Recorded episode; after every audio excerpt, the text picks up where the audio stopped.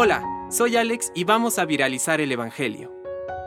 Del Evangelio según San Marcos. Pedro le dijo a Jesús, Tú sabes que nosotros lo hemos dejado todo y te hemos seguido.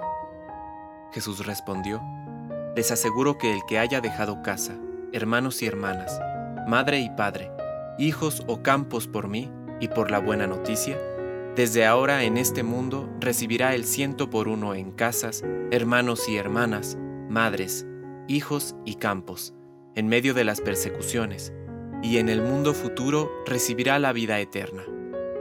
Muchos de los primeros serán los últimos, y los últimos serán los primeros. Palabra de Dios. Compártelo, viralicemos juntos el Evangelio. Permite que el Espíritu Santo encienda tu corazón.